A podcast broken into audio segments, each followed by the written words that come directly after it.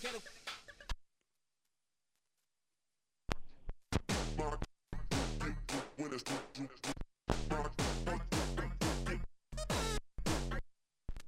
Keep my composure.